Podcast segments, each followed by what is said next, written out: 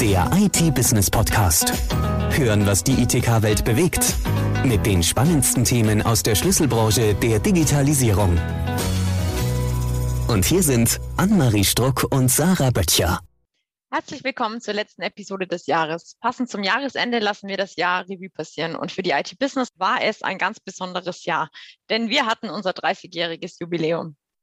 Und für die Jubiläumsausgabe, die im März erschienen ist, hat die Redaktion der IT Business Technikrequisiten aus dem Keller gekramt, unzählige Sci-Fi-Romane gelesen und in Firmenhistorien gestöbert. Mit unendlich viel Mühe und Liebe zum Detail haben wir in unserem Jahrbuch Kurioses, Lebenssächliches und Bahnbrechendes zusammengetragen. In dieser Podcast-Episode zeigen wir ein paar Ausschnitte. Alle Artikel findet ihr auch in den Show Notes. Aber fangen wir mal ganz von vorne an. Wie kam es überhaupt zu IT-Business? Ja, der Verlag entstand aus einer Idee von Studenten, die damals als IT-Reseller tätig waren und die Marktlücke einer unabhängigen Publikation für den damaligen EDV-Markt entdeckt haben. Und anlässlich der CeBIT 1991 kam es dann eben zur Gründung der EHZ EDV Handelszeitung. Und wie man jetzt schon an den Namen hört, hat sich die Publikation in der Zwischenzeit ein paar Mal gewandelt. Genau, 1998 wurde aus dem Monatsmagazin EHZ das Wochenjournal IT Sales Week. Im Jahr 2000 veränderte sie sich dann zur Zeitung IT Business News. Und seit Januar 2007 erscheint das Magazin zweiwöchentlich unter dem Namen IT Business. Wie die Namensänderung der IT Business schon zeigt, die IT-Welt hat sich immer wieder gewandelt. Ira, kannst du uns einen kurzen Rückblick geben? Was waren deine Highlights? Ja, wo fange ich da an? Schon zwischen 1991 und 2001 ist unglaublich viel passiert. Linux und Windows entwickeln sich, Intel stellt den ersten Pentium-Chip vor und obwohl Bill Gates das Internet zunächst nur als Hype sieht, startet 1995 der Microsoft Internet Explorer. Gleich im folgenden Jahr kommt mit dem Nokia Communicator 9000 quasi das erste Smartphone auf den Markt. 1997 folgt eine Digitalkamera von Kodak. Nachdem das Jahr 2000 Problem sang- und klanglos über die Bühne geht, wird ab dem Jahr 2006 getwittert. Highlight dieses Jahrzehnts ist sicherlich das erste iPhone, das 2007 das Licht der Welt erblickt. Schließlich werden SSDs und mit dem iPad auch ein Tablet consumertauglich. Schneller als Apple ist 2013 dann mal Samsung. Der Hersteller bringt mit der Galaxy Gear die erste Smartwatch auf den Markt. Immer größere Fernseher, das Smart Home, schlaue Assistenten, künstliche Intelligenz und 5G prägen die Jahre zwischen 2012 und 2021. Vielen Dank, Ira. Und 2021 ist ein Leben ohne Smartphone oder Internet einfach nicht mehr vorstellbar. Das sehen nicht nur ich so, sondern auch unsere Leser. Zu unserer Jubiläumsausgabe haben wir, wie auch zu unseren Titelthemen, eine Leserumfrage gestartet. Und bei der Frage, welche IT-Produkte ihr Leben verändert haben, steht bei unseren Lesern das Smartphone klar auf Platz 1. Gefolgt von Notebooks und Tablets, doch auch der USB-Stick, der MP3-Player und sogar der Discman haben anscheinend das Leben unserer Leser verändert. Und zu den technologischen Highlights zählen internetfähige mobile Endgeräte, aber auch Internetsuchmaschinen. Das ist auch kein Wunder, wenn man bedenkt, dass die bekannteste Suchmaschine schon Einzug in unseren Sprachgebrauch genommen hat wenn wir mal wieder etwas googeln. Und by the way, pro Tag googeln Menschen aus aller Welt insgesamt drei Milliarden Mal. Doch damit nicht genug. Wir haben nicht nur unsere Leser befragt, sondern auch die Redaktion der IT Business hat im Keller nach IT-Requisiten aus den vergangenen 30 Jahren gesucht. Klaus, welche Requisiten hast du denn gefunden? Ja, Amy, ich habe in den letzten zwei Jahrzehnten einiges an alter Hardware gesammelt.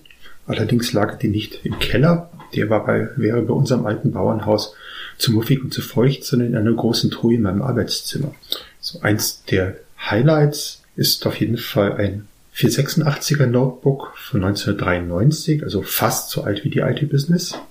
Ein Targa Traveler mit damals noch einem Graustufen-Display und mit Windows 3.1. Etwas jünger, mein erstes eigenes Notebook, das ich auch aufgehoben habe, ein Siemens Nixdorf Scenic Mobile 510 mit Pentium 2 CPU, zu seiner Zeit super modular, hat also zwei Fronteinschübe, in die man Akkus einsetzen kann, sogar das Netzteil, ein optisches Laufwerk oder das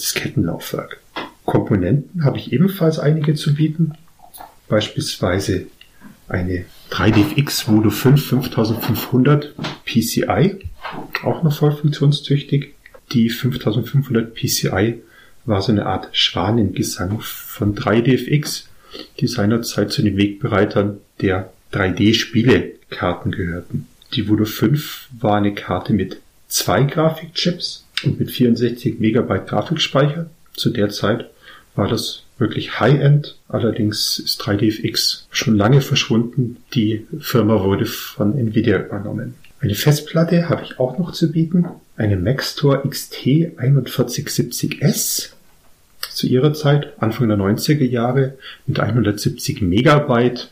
Richtig High-End. Eine SCSI-Platte. Die kam damals im 5,25 Zoll Format in halber Höhe also ich habe sie mal auf die Waage gelegt. Sie bringt satte 2,8 Kilogramm an Gewicht mit. Ein weiteres Stück meiner Sammlung, mit dem ich persönlich einiges verbinde, ein in Augsburg hergestelltes Siemens Mainboard Dora 1064 für Pentium 2 Prozessoren von 1998. Das war nämlich eines der ersten Mainboards, das ich als Redakteur getestet habe. Wow, Klaus, du hast echt viele Sammelstücke bei dir rumliegen. Und wenn man das so hört, merkt man schon, wie sich die Branche verändert hat. Zum Beispiel, dass 3DFX nicht mehr am Markt existiert, sondern von Nvidia übernommen wurde. Doch nicht nur die Technik hat sich in den vergangenen 30 Jahren geändert. In der ITK-Branche standen Hersteller, Fachhändler, Dienstleister und Distributoren schon immer vor der Notwendigkeit, auf Marktveränderungen zu reagieren und sich an neue Gegebenheiten anzupassen. Nicht wahr, Sarah? Allerdings, Amy. Manchmal haben sie dabei sogar ihre Rolle gewechselt oder eine ganz neue kreiert. Spannend ist beispielsweise die Historie von Nokia. Während der Telekommunikationskonzern von 1998 bis 2011 an der Spitze der Mobiltelefonhersteller stand, stammt der Konzern aus einer ganz anderen Branche. Paperie, Papier, Kommissarpass, Gummistiefel und Säkö Kapeli, Elektrokabel, waren ab 1865 das Brot- und Buttergeschäft der Firma. Nicht ganz so alt ist das Unternehmen Arrow, das seine Anfänge in der New Yorker Radio Row hatte. Arrow Electronics wurde 1935 als Radioladen in Manhattan gegründet und blieb lange als Einzelhändler aktiv. Erst in den 70er Jahren stieg der Elektronikspezialist aus dem Einzelhandel aus und konzentriert sich seither ganz auf die Distribution. Ungefähr zur gleichen Zeit wie Arrow wurde der Grundstein für Iron Mountain gesetzt. Der Gründer des heutigen Spezialisten für Archiv- und Informationsmanagement kaufte 1936 eine stillgelegte Eisenerzmine mit dem Ziel, seine Pilzzucht auszudehnen. Denn Hermann Knaust war im Hudson River Tal als Pilzkönig bekannt. Aufgrund allmählicher Marktveränderungen im Pilzsektor entschied er sich jedoch 1950 für eine neue Nutzungsweise seiner Mine. Ähnlich absonderlich erscheint Samsungs Eintritt auf die Weltmarktbühne. Am 1. März 1938 gründete ein 28-jähriger südkoreanischer Unternehmer ein Handelshaus, das unter anderem getrockneten Fisch exportierte. In den folgenden Jahren war die Firma vor allem im Lebensmittel- und nach dem Koreakrieg auch im Textil- und Transportgewerbe aktiv.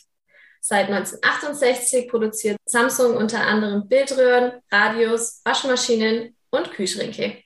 Der Samsung-Konzern besteht heute aus 80 Firmen und Samsung Electronics gilt als einer der führenden Hersteller von Haushaltsgeräten sowie Unterhaltungselektronik.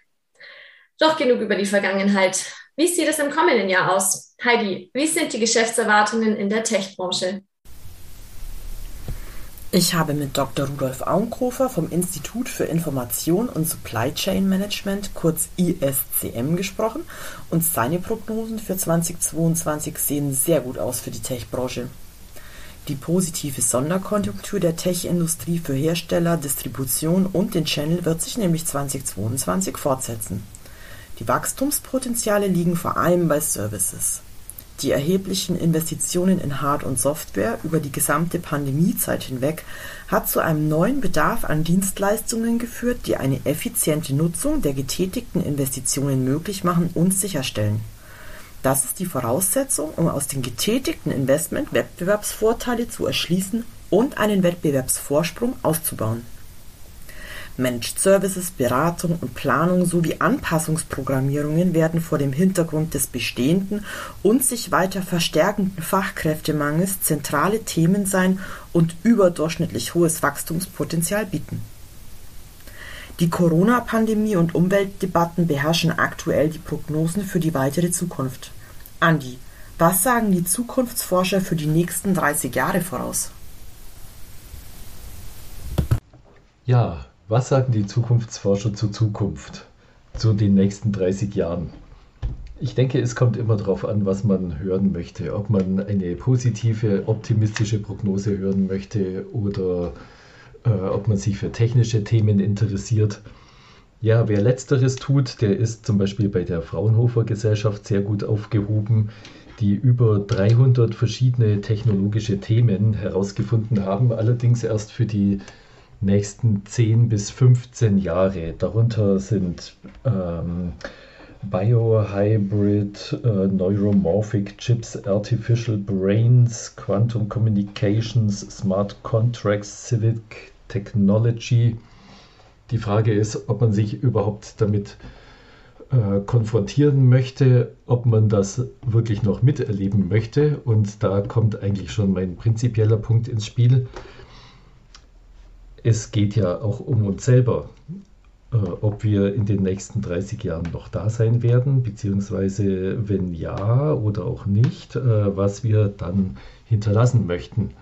Und darum geht es eigentlich äh, bei der Zukunftsfrage, was wir tun können, um die Zukunft so zu gestalten, dass morgen die Realität da ist, die wir gerne hätten weil wir nämlich Entscheidungsmacht haben über die Zukunft. Wir können entscheiden, wie es weitergeht und nicht irgendwelche anderen. Deswegen ist es auch so uninteressant oder mitunter drollig zu sehen, was ähm, Zukunftsforscher in den 50er Jahren des letzten Jahrhunderts so zustande gebracht haben die sich zum Beispiel gedacht haben, ja, wir können im Garten mit einem äh, eigenen Atomreaktor am Wochenende Würstchen grillen.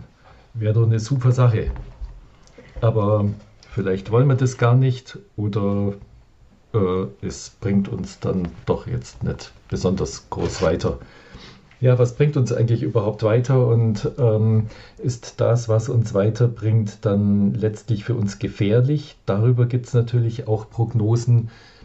Das wäre zum Beispiel der Punkt der Singularität, an dem die künstliche Intelligenz schlauer als die menschliche geworden ist.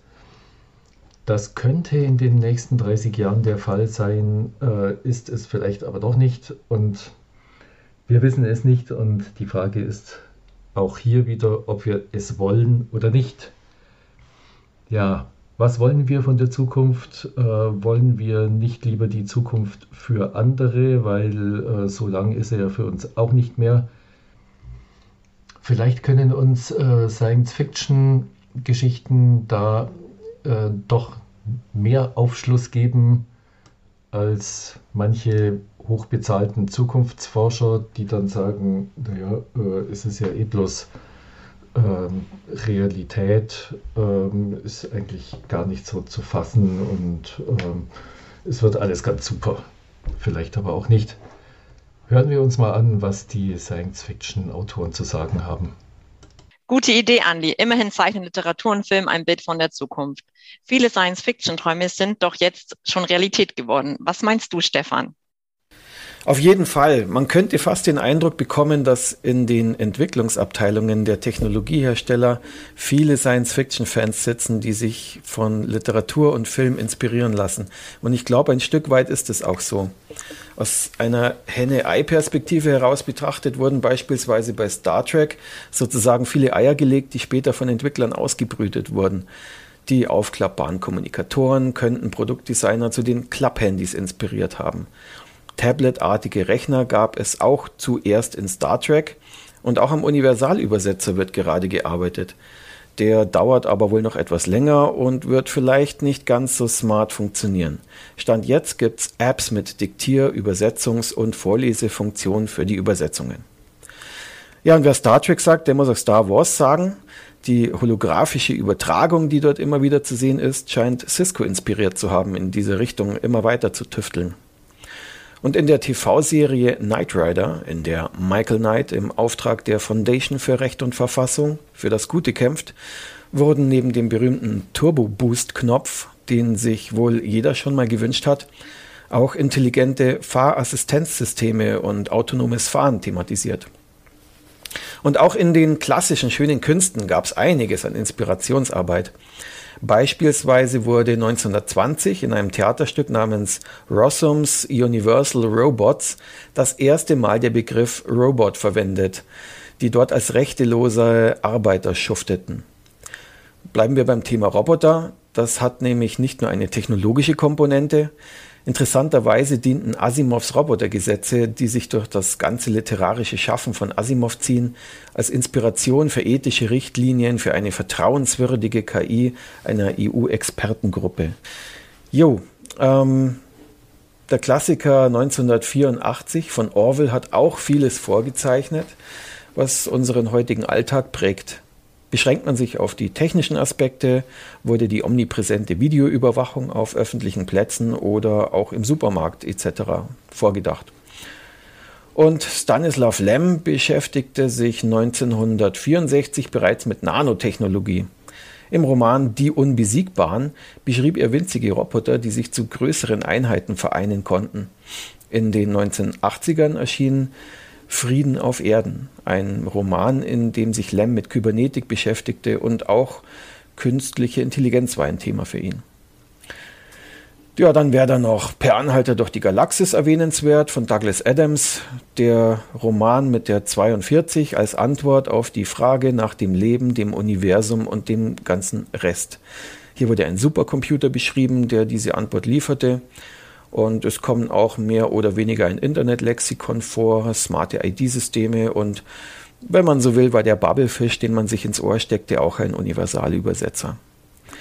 Ja, und im Science-Fiction-Klassiker 2001 Odyssee im Weltraum wird eine KI und wenn man so will, ein Smart Home mit Sprachassistenz beschrieben. Auch wenn das Home dann letztlich nicht so smart war, sondern eher gefährlich wurde. Heutzutage würde man wohl sagen, eine schlechte User Experience. Wir hoffen, Ihre Hörexperience war gut. Vielen Dank fürs Zuhören. Wir wünschen frohe Weihnachten und einen guten Rutsch. Der IT-Business Podcast. Hören, was die ITK-Welt bewegt. Der Audiopool mit den spannendsten Themen aus der Schlüsselbranche der Digitalisierung. Jetzt abonnieren auf Spotify, Soundcloud, YouTube, Deezer und iTunes.